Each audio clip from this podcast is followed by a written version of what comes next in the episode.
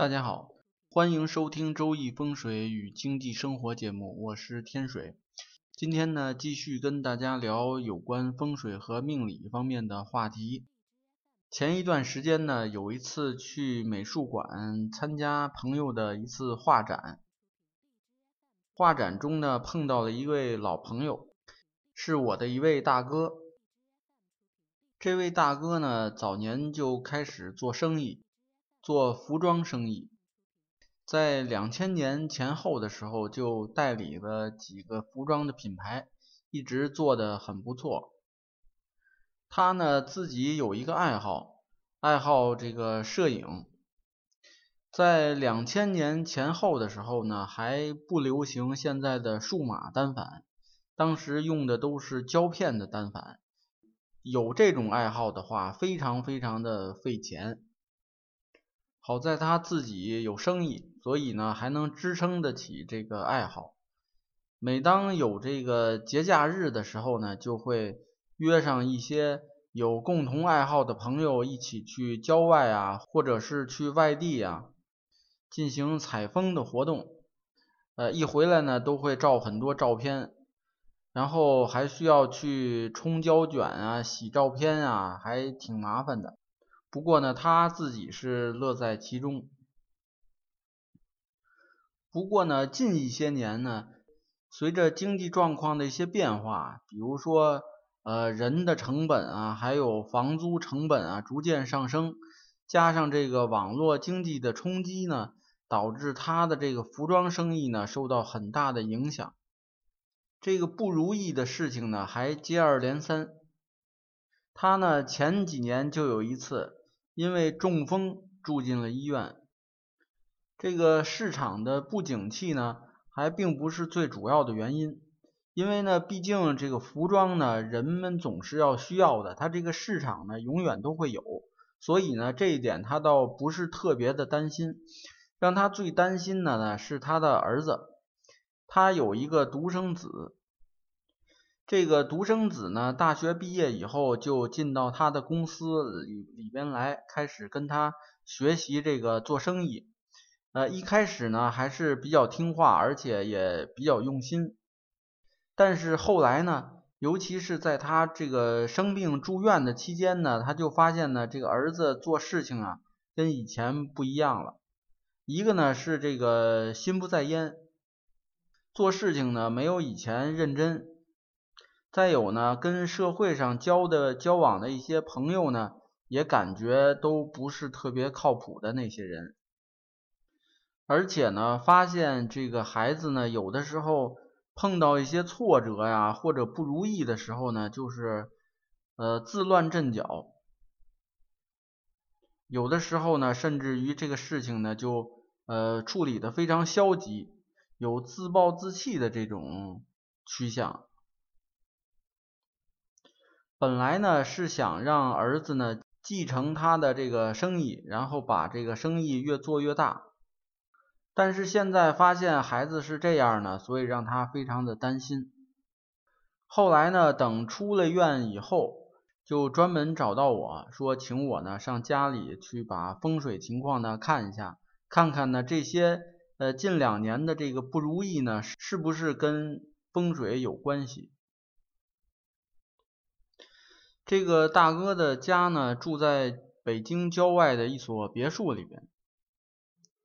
这个别墅呢是坐西朝东的，也就是酉卯坐向，是七运楼。那么七运楼的酉卯坐向呢，是旺财旺丁的格局，就是上家的风水。进屋子里边一看。呃，从这个大门啊、楼梯啊、门啊，包括厨房、卫生间呀等等这些，呃，整个布局格局呢，没有什么太大的问题，基本上符合风水的要求。因此说呢，呃，他的整个风水格局呢，对他的命运啊、运势啊，包括健康等等啊，没有太大的影响。那么正在说话的时候呢，就听到呢屋子外边呢有很明显的这个嘈杂的机器的声音。站到窗前一看呢，呃，看到对面呢有一个正在建筑施工的一个楼盘，然后顺着那个楼盘的方向呢往远处看，还能看到一个比较破败的一个厂房。这个厂房呢，距离房屋大概有一二百米的样子。这种破败的高大建筑呢，在居家场所的周围呢，是一种很不利的风水格局。这种格局呢，在古代上没有，因为古代没有这种厂房这种建筑。但是呢，呃，古代有相类似的，就是一个呃山丘、山坡啊这类的结构是有的。这种山丘呢，如果它满是绿的，呃，有呃，甚至山底下还有涓涓的流水，这样呢是一种好风水。但是呢，如果这个山呢是秃的山，上面植被非常少，这种山呢就算是破败的山。在风水著作里边呢，管这种山呢叫破面山。一个破败的厂房、办公楼。这些建筑呢，就相当于古代所说的破面山。呃，这位大哥呢跟我解释，这个建筑呢以前是看不到的，因为呢，就是它呃外边正在施工的这一个楼盘呢，原来是一个办公楼，四层的办公楼，但是这个办公楼呢，在半年以前给拆掉了，拆掉了要重新盖新的。那么它盖盖的呢很慢，所以现在呢就是那个破败的厂房呢就显露出来了，正好对着它这个房。如果过一段时间它前面的这个新楼盖起来以后，可能就又会把那个建筑给它挡住。听大哥这么一说呢，我觉得这个风水的现状呢还好，因为这种破面山的这种煞气呢。会影响这整个居家的健康啊和运程啊方方面面。这个家里的阳台呢是向东的，这两年的五黄并星飞临，根据测算呢，这个方位呢属于戊己都天煞的方位。所谓戊己都天煞呢，是一种理气风水的测算方法。它跟这个当年的这个天干有关系，呃，在某一个天干方位，如果跟戊己方发生关系的话，那么这个方位就属于戊己都天煞的方位，这个方位是不能动土的。那么五黄并星的方位呢，本身属土，也是不能动土的，所以呢，这个。两个不能动土的因素呢叠加起来，所以这个方位如果动土的话是非常不利的。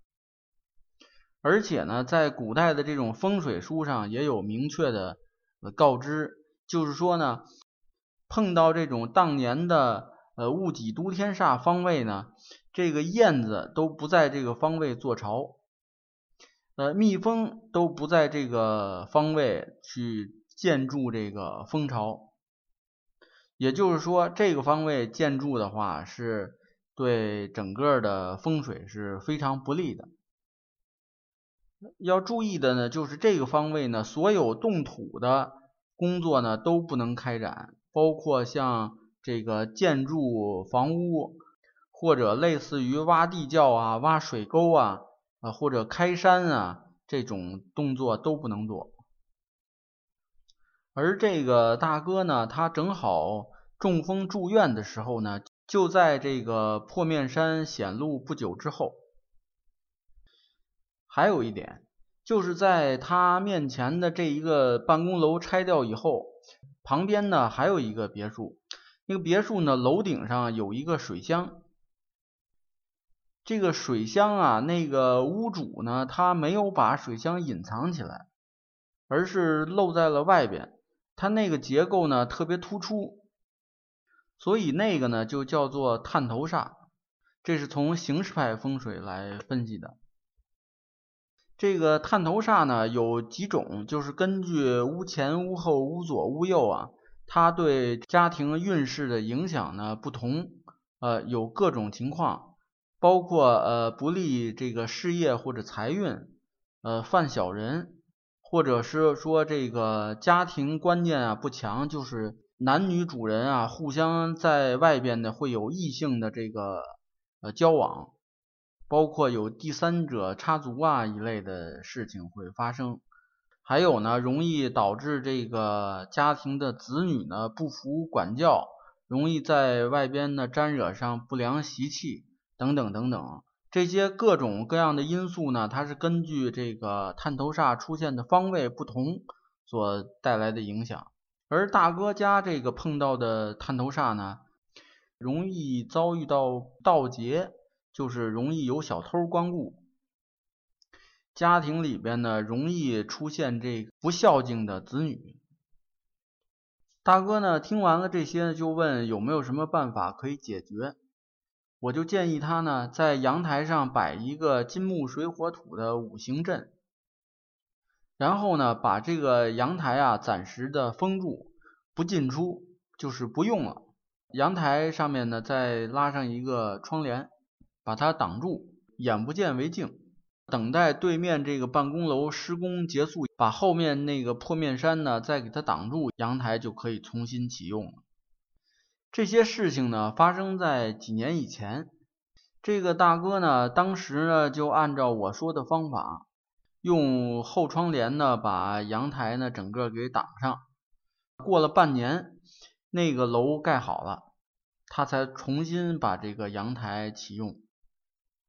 这时候呢，就发现，哎，呃，这个新楼呢，已经把那个破面山呢，已经给挡住了，然后把那个探头的水箱也挡住了。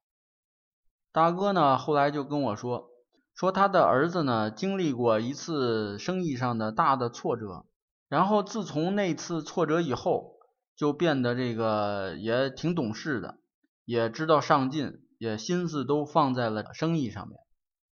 就在去年呢。已经把生意呢整个呃交给孩子了，而且这一年多的时间呢，这个生意呢明显也有起色，在互联网上面呢，这个服装生意做的还是有声有色的。他自己呢由于心情大好，所以呢又把丢了好几年的这个摄影器材呢又重新捡了起来，只不过呢跟以前不一样的就是现在都是数码的单反了。所以比以前呢又省了很多事情，他还是呢经常邀上三五好友去周边去去周边进行他的采风活动。今天这个案例呢，说明有的风水煞气呢是来势汹汹，但是呢我们也不用太着急，如果能够找到这个风水煞气它的根本来源。有针对性的用最有效的办法去解决，那么这种煞气呢，能够很轻易的化解。那么好，今天的案例分享呢就讲到这里。有兴趣的朋友呢，还可以关注微信公众号“北京易经风水起名”的简拼，在上面呢有很多风水啊、命理方面的文章跟大家分享。好，谢谢大家。